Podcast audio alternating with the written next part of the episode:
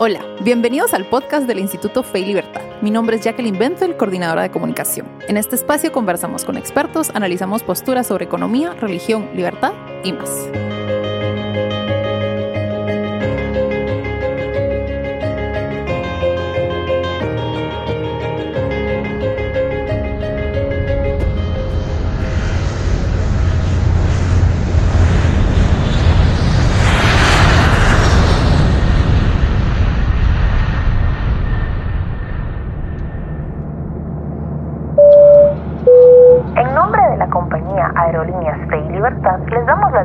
A bordo del vuelo 0242 con destino a Guatemala.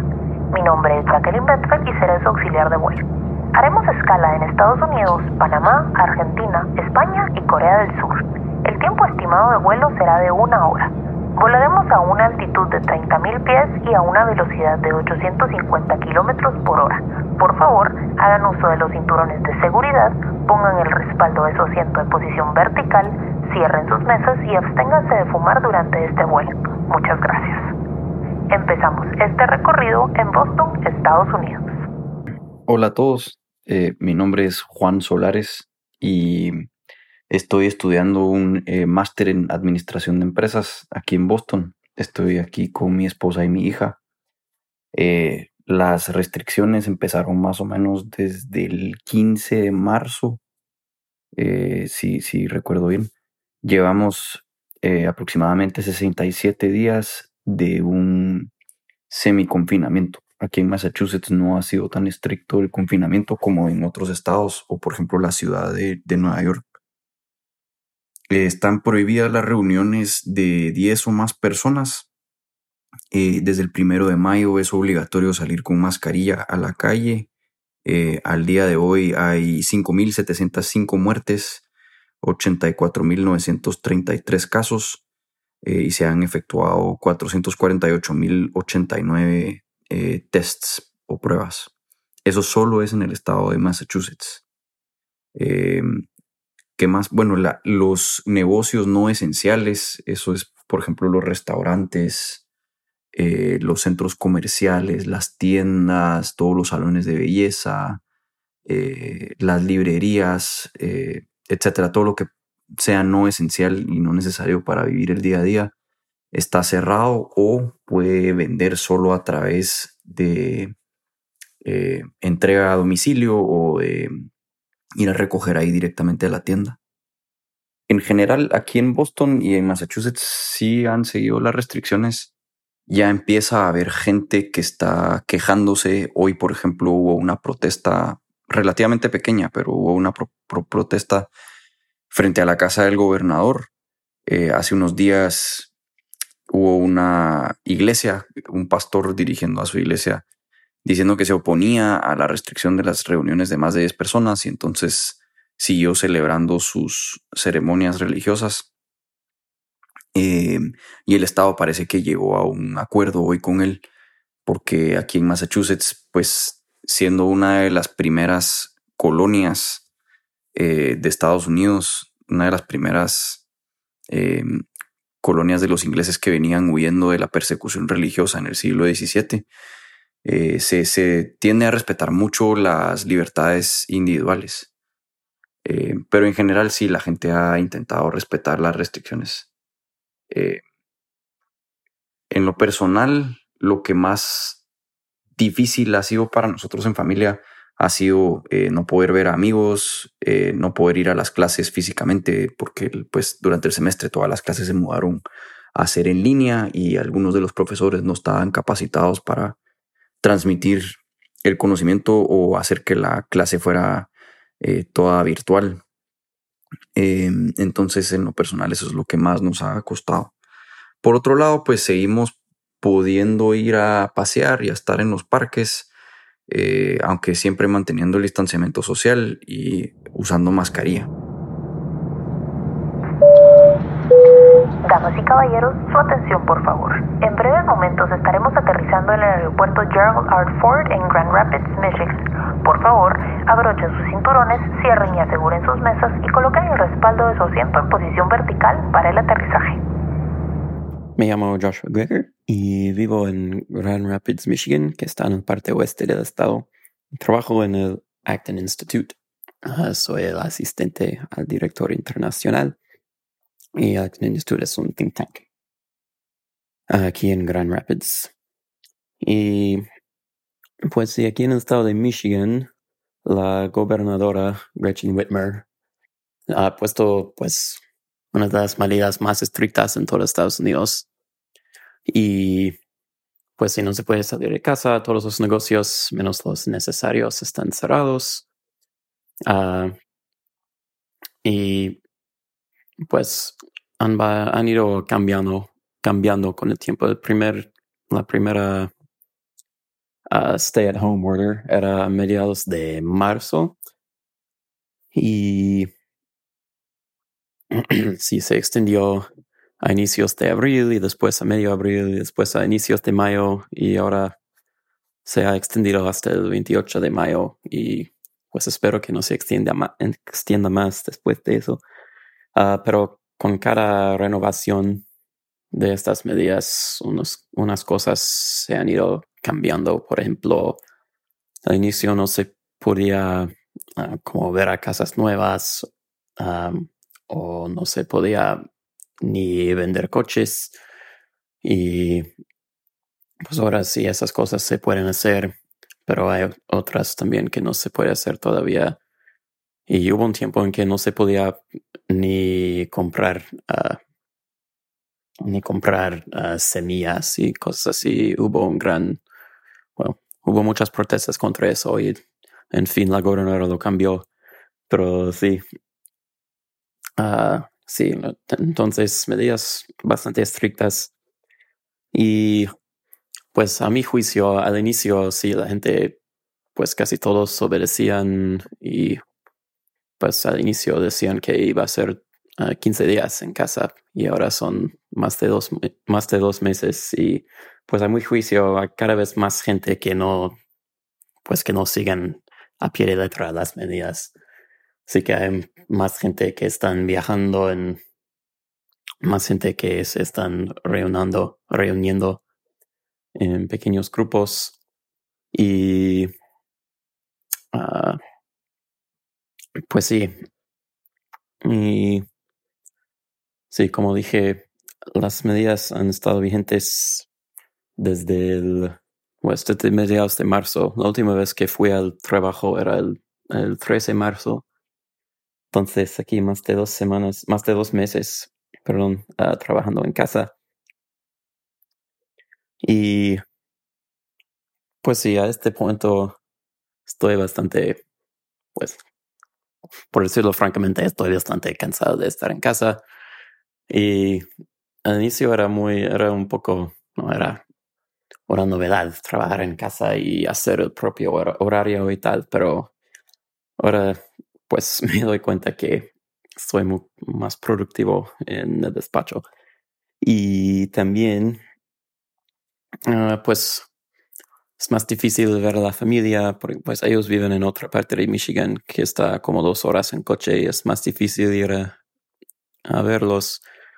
Y pues otra cosa, bueno, que me ha costado eso es un poco más personal, pero es que me caso en unos meses y la incerteza de no sé cómo van a ser las medidas uh, en unos meses y así eso afecta nuestros planes y, y todo eso, pues sí, se lo hace difícil.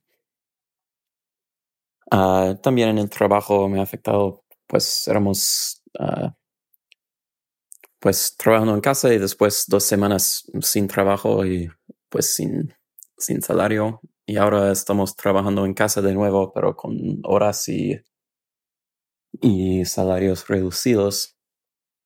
Uh, pero sí, estoy muy, bueno, muy agradecido uh, que al menos tengo trabajo porque hay tantas personas que han perdido, que han perdido el trabajo en definitivo. Y pues en ese sentido sí es muy, Uh, sí, agradezco mucho el hecho, el hecho de, de, tener trabajo, aunque sea un poco reducido. Y pues sí, ah, así está. Y pues yo espero que, que el 28 de mayo no se extiende, no se extiendan estas medidas más. Y ah, espero que, o también otra cosa que quiero es, ah, es regresar a la iglesia. Es que no, podemos, no he podido ir a misa desde mediados de marzo. Y pues ahora dicen que esta semana, en, bueno, en mi diócesis no van a, no van a hacer nada hasta junio, pero en la diócesis en que vive con mis papás y mis hermanos, ah, desde esa semana hay misas públicas con con participación reducida. Entonces, pero al menos, entonces al menos hay, un poco de esperanza ya, pero sí, es, pues sí, me cuesta mucho no poder ir a la iglesia o recibir la Eucaristía y todo eso.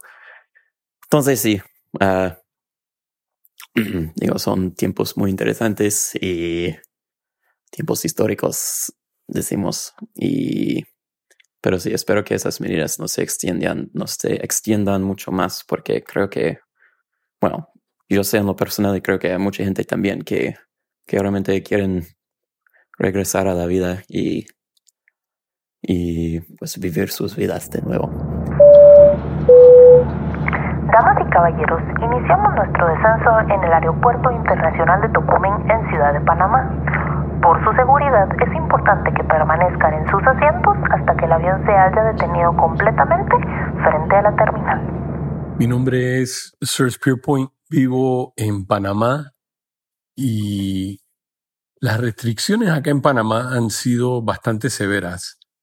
Eh, yo llevo ya como más de dos meses de estar en cuarentena y la diferencia en Panamá es que, además de los fines de semana como cuarentena total, tenemos los días de semana que se alternan entre hombres y mujeres según el número de cédula de identidad personal, eh, que permite que una persona salga por un campo de unas dos horas cada tres días de la semana.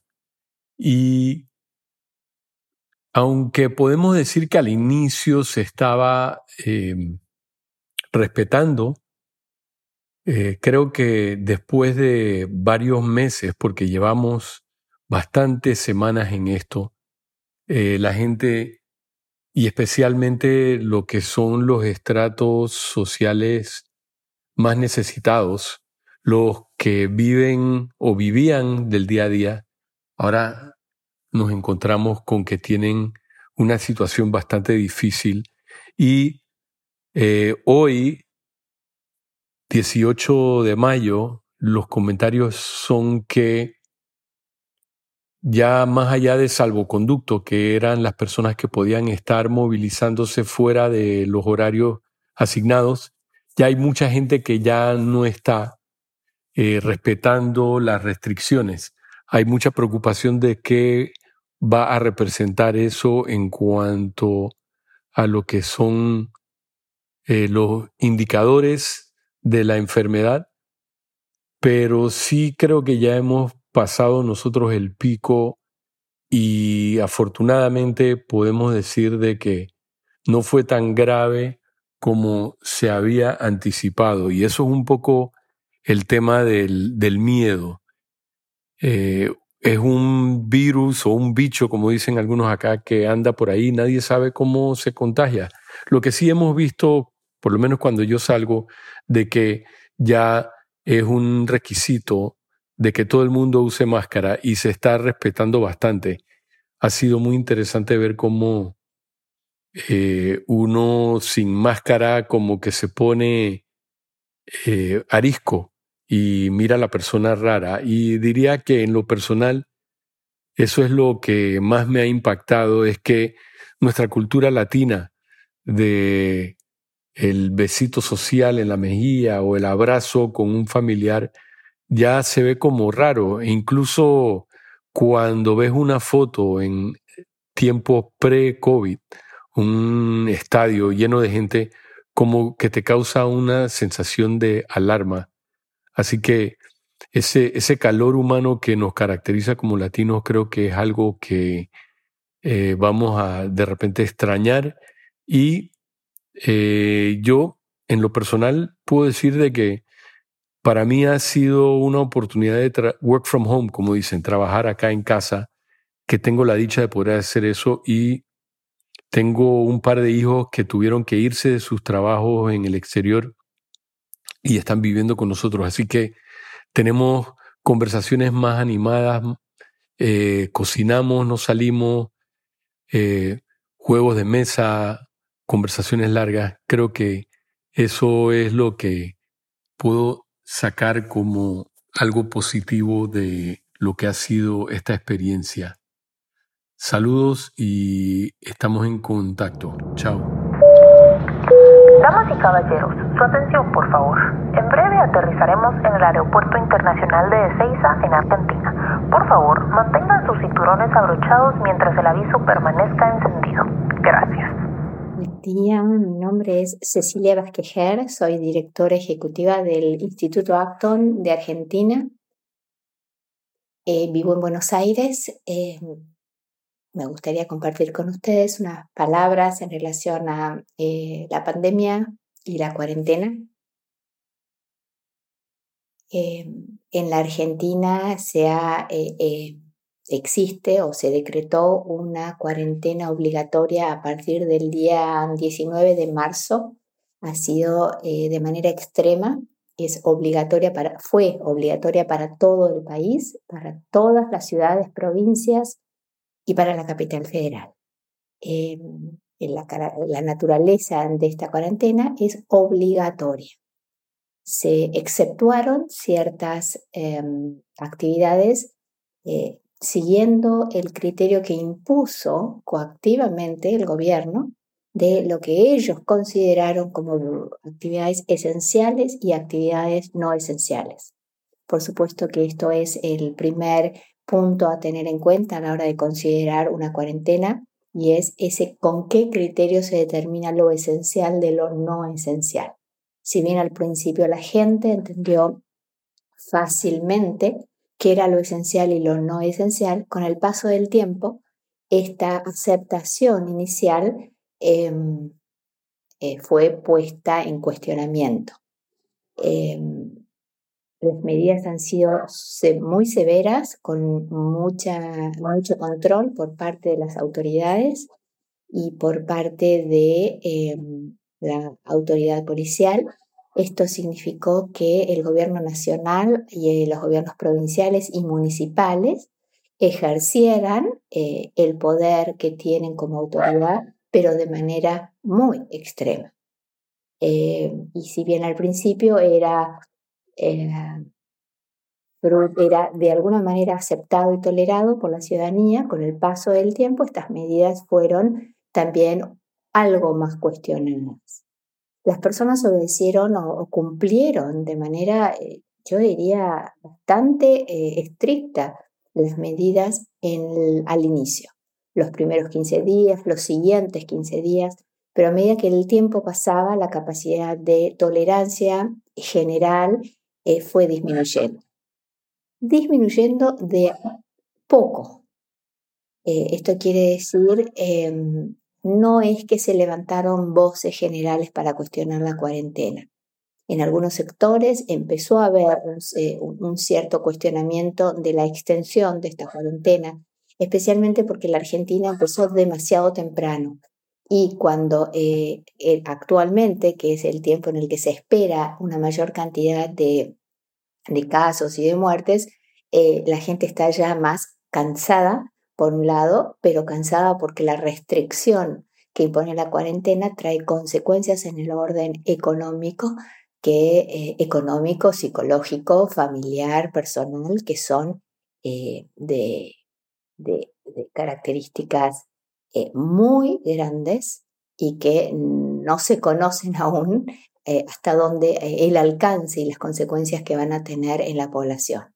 Eh, sin embargo, como este ha sido un confinamiento obligatorio, esto es, este estar confinados ha sido impuesto a la ciudadanía de manera coactiva.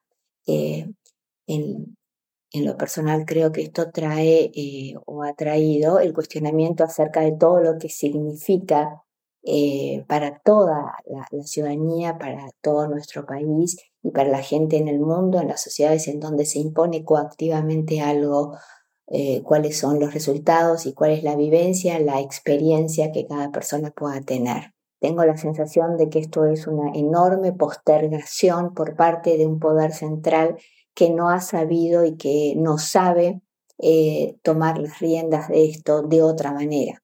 Es el, es el típico fruto, el típico caso de la mentalidad constructivista, dominante, controladora, que necesita planificar y que además planifica mal, pero que necesita eh, ejercer el control al punto de considerar a las personas como eh, de alguna manera ovejas que van al matadero o por lo menos eh, como a niños a los que hay que decir eh, hasta el último momento qué, hacer.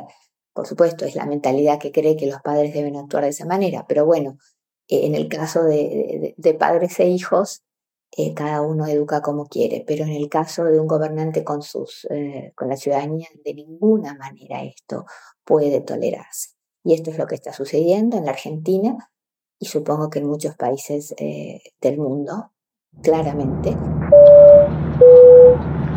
Damas y caballeros, en breves momentos estaremos aterrizando en el aeropuerto de Madrid Barajas Adolfo Suárez. Recuerden permanecer sentados hasta que el avión se haya detenido completamente frente a la terminal y se apague el aviso de los cinturones. Hola, soy Juan Diego Godoy, soy periodista guatemalteco, vivo en Madrid y llevo 65 días de confinamiento. Bueno, las medidas que ha impuesto el gobierno aquí han sido bastante estrictas, bastante fuertes. Eh, recordemos que Madrid fue eh, en los inicios de la, de la pandemia eh, el epicentro europeo de, de, contagios del coronavirus junto con Italia, específicamente Milán. Entonces, sí, las medidas fueron muy estrictas. Poco a poco se han ido relajando en todo el país. Madrid sigue siendo, Madrid y Barcelona siguen siendo las, las ciudades em, con más restricciones porque hay muchas más personas em, y porque también, bueno, el hecho que haya más personas quiere decir que, que hay más gente que se pueda saltar las reglas, hay más probabilidades, entonces sí, sí hay bastantes restricciones. Esperemos que el, el próximo lunes, que entramos a la siguiente fase del plan de desescalada que, que impuso el gobierno, eh, ya podamos tener un poquito más de, más de libertad para circular, eh, para salir a hacer deporte, eh, incluso para frecuentar algunos restaurantes, siempre, siempre tomando las medidas de restricción y sanitarias que, que, nos, han, que nos han impuesto. no soy quien para, para hablar, para generalizar si todas las personas han, han cumplido y han hecho caso. Em, pero, pero podría decir que, que la mayoría sí, eh, por lo que yo he visto, por lo que me han contado mis amigos que están en otras partes de la ciudad o en otras partes del país, eh, la gente sí ha hecho caso. Lo que pasa es que ahora, eh, después de 65 días de, de confinamiento, ya como es natural, la gente comienza a estar un poquito, un poquito harta y un poquito desesperada. Entonces ya empiezan a retar un poquito más a, la, a las autoridades. Eh, porque quieren al fin y al cabo poder circular, poder regresar a esa normalidad. El estado de alarma se decretó el, el 14 de marzo, si no estoy mal, em, y llevan vigentes hasta, hasta la fecha. Em, bueno, el, el gobierno impuso un plan de desescalada hace un par de semanas. Esa es como que una de las medidas más recientes que ha impuesto, pero el estado de alarma sí, sí se ha mantenido desde el 14 de marzo. A mí lo que más me ha costado de la cuarentena es que, bueno, es hacer periodismo encerrado en mi casa. Eh, el periodismo es una profesión que exige que, que, los periodistas estemos afuera, que estemos en la calle, que estemos en el lugar donde, donde pasan los hechos, em, que vayamos a hablar con la gente. Y, y, eso ahora no lo he podido hacer, o al menos no lo he podido hacer de la manera que me gustaría. Em, hacer periodismo solo a través de correos electrónicos y llamadas y sin contacto físico, eh, sin ver a los ojos a la, persona que te está contando su historia, es un poco complicado. Eh, obviamente por las circunstancias me he tenido que adaptar y, bueno, todos mis colegas y, todos nos hemos tenido que adaptar y, he visto que varios lo han hecho muy bien. Porque, porque al fin y al cabo tenemos que estar a la altura de lo que, de lo que demanda la situación. Em, entonces, se puede, se puede hacer periodismo encerrado en cuatro paredes, pero obviamente es, es más difícil y, siempre está ahí esa, esa espina de, de, querer salir y querer, querer ver el mundo y ver lo que está pasando con mis propios ojos, que no, que no me lo cuente nadie más, sino verlo yo. Eso es lo que más me ha costado. Buenas a todos, mi nombre es Eduardo Fernández Luña y en la actualidad trabajo como profesor en la Universidad Francisco Marroquín, en la sede de Madrid y también en Guatemala, y como director en el Instituto Juan de Magaña en Madrid. Eh, bueno, me han pedido que haga un vídeo sobre mi experiencia durante estos aciagos días. ¿no? Y tengo que decir que al hablar de la cuarentena y de las medidas que el gobierno ha puesto en práctica durante esta cuarentena, pues hay que establecer como tres fases, ¿no? La primera fase que va pues del día 8 al día 15 de marzo. En esa primera fase el gobierno lo único que hace es concienciar a la población y básicamente decir que eh, bueno, pues hay una amenaza grave de expansión de un virus y hay un riesgo importante de contagios y que hay que tener cuidado. Ya en esos días, pues el gobierno autonómico, España es un país descentralizado, eh, prohibía el, acceso, por ejemplo, a los colegios, a los institutos de secundaria y a las universidades por parte de los estudiantes para, eh, digamos, limitar las posibilidades de contagio. Pero es a partir del día 15 de marzo cuando se declara el estado de alarma que entramos en la fase de confinamiento, fase que dura pues desde el día 15 hasta el día de ayer, básicamente, ¿no? Aproximadamente unos 40 45 días. En esa, en esa fase, que fue la fase más dura, pues obviamente eh, estuvo prohibido casi todo, ¿no? el gobierno solo permitía a los individuos salir de su casa para hacer el súper, para hacer compras en los supermercados, también para hacer compras de fármacos, para ir a la farmacia y, bueno, aquellas personas con necesidades especiales o, aquellos ciudadanos que en su casa también pues, tenían mascotas, pues podían eh, disfrutar del espacio público, podían salir a la calle en. Eh, ¿Podían trabajar? Pues difícilmente, la gran mayoría no podía trabajar. Aquellos que tenían que hacer, que podían desarrollar teletrabajo, pues estaban obligados hacerlo desde sus casas y aquellos que no, pues definitivamente se paraba la actividad. ¿Quién podía trabajar? Pues todo el personal vinculado a cuestiones sanitarias, todo el personal vinculado a alimentos, distribución, producción y, obviamente venta de alimentos y gente pues de los servicios públicos, ¿no? Transporte público, eh, obviamente, policía, eh, recogida de basuras, etcétera. Eh, fueron unos días, más de un mes, eh, unos 40 días, eh, bastante duros, en los cuales pues gran parte de la población española pues literalmente se quedó en casa.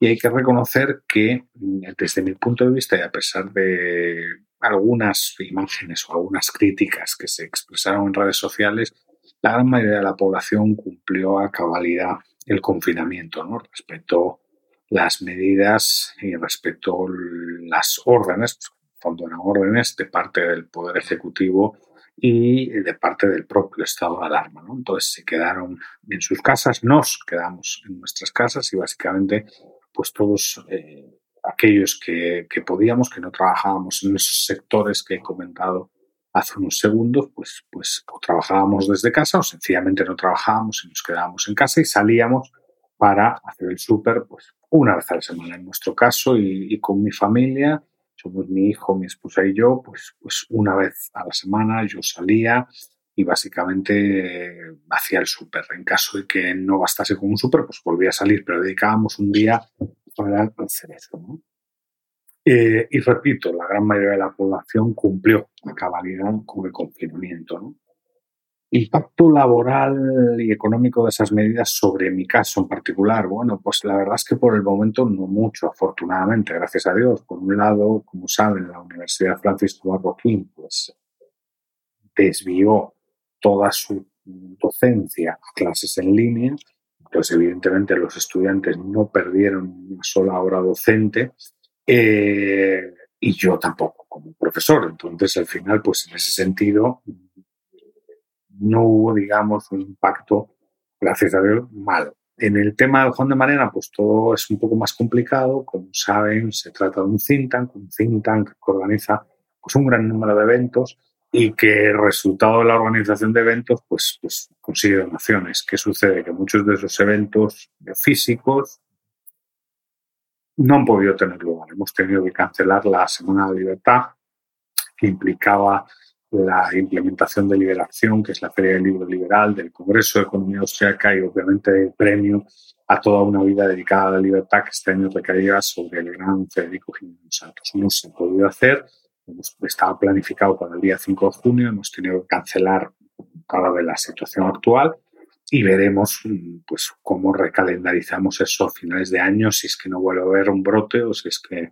el gobierno nos deja, ¿no? porque a día de hoy Madrid, a pesar de que está transitando hacia la normalidad y de que, se, estamos transitando por lo que el gobierno denomina una desescalada, desde el confinamiento más extremo a un confinamiento más blando, pues eh, todo sigue más o menos limitado. De todas formas, sí que a partir de hoy se ha notado más vida en la calle, se ha notado más optimismo, ya las tiendas están abiertas, ya puede uno pues salir a hacer todo tipo de compras entonces, en ese sentido, en ese sentido, pues parece que, nos han abierto un poquito el, abanico de opciones, ¿no? Ya podemos salir a caminar, tanto en la mañana como en la noche, hacer deporte.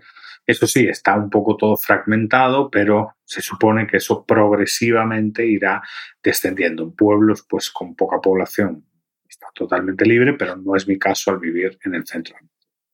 Muchas gracias por escucharme y por darme la oportunidad de participar en esta serie de testimoniales y hasta la próxima. Damas y caballeros, su atención por favor. En pocos minutos aterrizaremos en el Aeropuerto Internacional de Incheon en Corea del Sur. Por favor, recuerden que deben mantenerse en sus asientos con los cinturones abrochados mientras el aviso permanezca encendido. Hola, mi nombre es Anaís Baure, vivo en la ciudad de Songnam, en Corea, en Corea del Sur y aquí es en donde he pasado, eh, bueno, el tiempo desde que comenzó la pandemia del COVID-19. Eh, aquí en Corea, eh, la pandemia comenzó efectivamente a finales de febrero, cuando comenzó el primer clúster, digamos, de casos que se realizó a través de, de las iglesias, lamentablemente. Y a partir de entonces, en, a comienzos de marzo, se llegó al pico más alto de la epidemia con alrededor de 900 casos eh, diarios, que fue el punto más alto. Pero eh, las políticas que se fueron implementando fueron de restringir los, eh, las aglomeraciones de personas en, distintas, en distintas formas, por ejemplo, en los colegios, las universidades, eh, las iglesias, las actividades deportivas, eh, las instituciones públicas como museos o galerías de arte, etc. Eh, entonces el gobierno implementó desde, desde finales de febrero, comienzos de marzo, una política de distanciación social a través de la cual se exhortó a todas las personas a que redujeran sus actividades en el exterior, a que se mantuvieran lo más posible en sus casas eh, para las empresas a las que fuera posible el teletrabajo, se exhortó a que esto fuera implementado con el fin de reducir también las aglomeraciones en los transportes públicos en las grandes ciudades como Seúl. Y en el caso de las instituciones de gobierno, también eh, se, se, implementó el teletrabajo en todas las partes donde fuera posible. En el caso de las universidades y los colegios, las clases se han mantenido de forma eh, virtual eh, en la medida de lo posible y es solo a partir de esta semana que los alumnos de secundaria están comenzando a volver a sus actividades educativas en, modo presencial. Sin embargo, eh, bueno, es un, es un proceso de, de prueba y error, digamos, entonces no se sabe realmente qué tan efectivo va a ser. Eh, gracias a las medidas que se fueron tomando y al hecho de que las personas realmente fueron muy colaboradoras y eh, intentaron implementar en lo más posible todas estas eh, medidas que, pidió el gobierno, fue posible relajar la distanciación social a partir del 5 de mayo a partir del tiempo el cual eh, ya también las actividades en los teatros, en los museos, etcétera, han podido ir eh, recomenzando.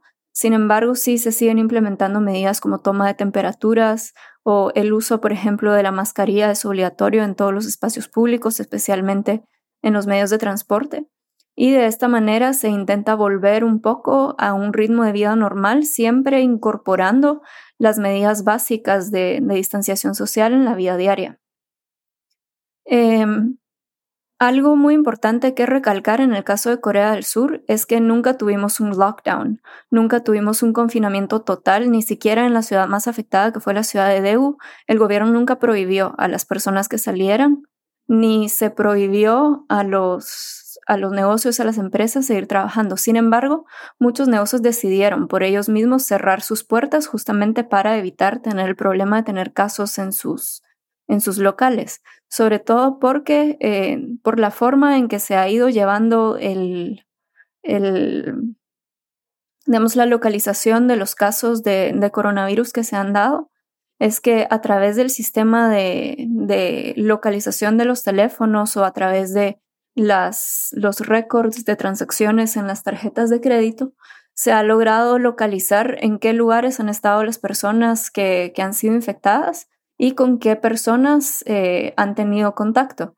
Entonces, a partir de esto, todas las personas que hayan estado en contacto con alguien que, que ha sido infectado, sí son puestas en cuarentena obligatoria. Entonces, se cierra obligatoriamente los negocios en donde ha habido casos de infecciones y demás. Entonces es por esta razón que muchas empresas, o por ejemplo los cines, que tampoco se les eh, obligó a que cerraran, pero decidieron cerrar de, su propia voluntad para evitar tener este tipo de, medidas forzosas en caso se diera una infección en sus premisas. Eh, como antes mencionaba, las medidas de distanciación, de distanciación social fuerte estuvieron desde comienzos de marzo hasta el 5 de mayo y hasta ahora eh, se está recomenzando poco a poco, pero por ejemplo muchas universidades igual decidieron mantener eh, las formas de clase virtual hasta el final del semestre y ver cómo, cómo se va a poder recomenzar a partir del, semestre siguiente en septiembre. Em, para mí en lo personal, lo que más me ha costado el confinamiento, creo que, bueno, la situación en sí, que es una situación que genera mucho estrés, mucha preocupación. Creo que eh, más allá, digamos, de, la etapa de, distanciación social en la que sí hubo que quedarse lo más posible dentro de la casa y adaptarse a, salir a sus, compras a horas en que no hubiese gente, eh, tomar el transporte también a horas en que no hubiese gente, eh, perder, digamos, oportunidades, ya sea laborales o de estudios que, que hubieran tenido que darse y finalmente no se dieron para evitar aglomeraciones, eso ha sido complicado. Pero más allá de eso, creo que es ahora la vuelta a la vida normal que es más difícil, porque por la naturaleza de la pandemia y de este problema que, que es el virus, que es una enfermedad invisible, es el hecho de la pérdida de confianza en el otro, la pérdida de confianza social. Entonces es algo, es una situación que lleva a todas las personas a desconfiar de quien tiene al lado suyo. Y creo que eso es algo que, a largo plazo va a tener muchas repercusiones. Y también, por ejemplo, el uso de la mascarilla, que, que puede parecer algo banal, pero realmente cuando uno camina por las calles y ver que absolutamente todo el mundo tiene una mascarilla puesta, realmente le recuerda a uno de que, de que no es una vuelta al tiempo de antes, no es una vuelta a la normalidad, sino que es intentar adaptarse a una nueva forma de normalidad, entre comillas, en la que, en la que bueno, tenemos que aprender a vivir con este virus y eh, intentar manejarlo de la mejor manera posible. Gracias por, por la oportunidad, por este espacio y muchos saludos a todos en Guate y muchos ánimos, eh, bueno, con, con la forma en que cada quien está viviendo esta experiencia. Saludos, un abrazo. Damas y caballeros, en estos momentos comenzamos nuestro descenso hacia el Aeropuerto Internacional La Aurora en Ciudad de Guatemala. Por favor, abrochen sus cinturones, cierren y aseguren sus mesas y coloquen el respaldo de su asiento en posición vertical para el aterrizaje. Muchas gracias. Me llamo Ramón Parellada y vivo y trabajo en la ciudad de Guatemala. Mi tiempo lo divido entre la educación, la industria, escribir artículos, la participación en centros de pensamiento que promueven la libertad, el ciclismo de montaña que me apasiona y mi familia. En nuestro país, desde la segunda semana de marzo, el gobierno optó por la estrategia de supresión que implicó aislarnos completamente. Cerrar fronteras a cualquier persona, aunque no a los productos, prohibir actividades laborales en el sector público y privado, eventos de cualquier tipo, actividades deportivas, sociales y culturales. Se prohibió el transporte urbano y extraurbano en todo el país. Se prohíben las participaciones religiosas, misas y cultos presenciales. Se suspendieron las consultas externas de los hospitales. Se cierran todos los centros comerciales, bares, discotecas y similares. Ya antes se habían cerrado los colegios y universidades se clasificaron a las empresas en esenciales y no esenciales. Solo las primeras podían trabajar con ciertos permisos que debían obtener del Ministerio de Economía y otras medidas adicionales. Todo esto decretando, decretando un estado de calamidad que restringe la libertad y los derechos individuales de los ciudadanos. Aunque la gente en su mayoría ha obedecido las restricciones, lo hacen porque no queda más remedio dado el temor a ser arrestados, arrestados si las incumplen. Nuestro presidente se fue por lo más duro para la sociedad, prohibiendo casi todo y amenazando a quien no lo haga de cárcel. La gente entró en pánico, las gasolineras y supermercados presentaron grandes colas y estaban todos atemorizados. La aglomeración ha sido común dada la restricción de horarios debido al toque de queda. Todos los días habían capturados por violar el toque de queda. Las imágenes de la gente aglomerada en los tribunales esperando a un juez para que analizara su caso eran muy tristes. Para quienes fuimos afortunados de trabajar en una empresa que arbitrariamente fue clasificada de esencial, la cuarentena implicó incremento de costos por horas extras de los trabajadores debido a las restricciones de horarios las medidas sanitarias extraordinarias, contratación de buses para llevar y recoger trabajadores. Se mandó gente eh, que tenía más de 60 años a sus casas, al igual de los que tenían algún factor de riesgo. Los que pueden trabajar desde su casa lo están haciendo así. Los despachos se hacen en horarios limitados, lo cual implicó también contratar más transportes y esto encareció los costos. Todas estas medidas para las empresas esenciales han encarecido los costos. Sin embargo, me preocupa más la gente que no pudo trabajar, los que viven al día y no, tienen ingresos. Pienso en los que tenían sus trabajos en centros comerciales, restaurantes, hoteles, agencias de turismo, transportes de personas, eventos de todo tipo, incluyendo los deportivos y muchos más. Toda esa gente que vivía de estas empresas y actividades están sufriendo mucho. Lo peor es que muchos ya están pasando hambre y teniendo enfermedades desde las psicológicas como ansiedad y depresión hasta las que eran crónicas y se están empeorando por no poder adquirir sus medicinas. Llevo dos meses y medio de cuarentena y aunque en mi caso mi familia y yo vamos bien, no puedo decir lo mismo de la demás gente. Toda la semana recibo una llamada de alguien pidiéndome desesperadamente algún tipo de ayuda. Mi familia y yo hemos ayudado a todos los en lo que se puede. Pero esto es insostenible. La mejor ayuda es que la gente recupere sus empleos y tenga sus propios ingresos. Por supuesto, que se cuiden, que se protejan sanitariamente para no contagiarse y no contagiar. Las ayudas del gobierno, que al final las vamos a tener que pagar todos, llegan tarde cuando llegan y no les llega a todos y en muchos casos llegan mal y provocan corrupción también. En lo personal me ha costado mucho aceptar la restricción a mi libertad y derechos individuales. Estamos perdiendo aceleradamente nuestra libertad. Con los toques de queda y las restricciones de poder hacer lo que a uno libre y responsablemente le parezca, estamos retrocediendo enormemente. Ya no puedo salir como quiero, no puedo practicar mi deporte favorito, pero sobre todo debo obedecer so pena de cárcel.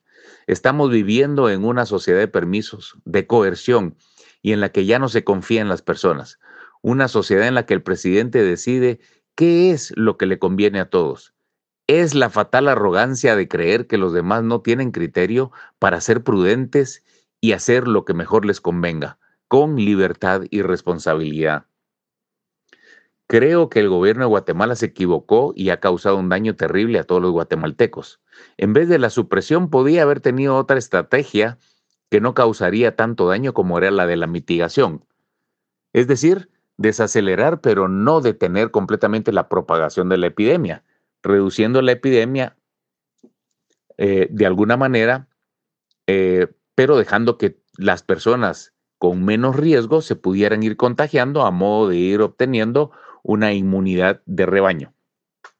Mitigar es eso, que la gente se contagie. Esta sería la estrategia, cuidando que no lo hagan los ancianos o los que tienen algún factor importante de riesgo.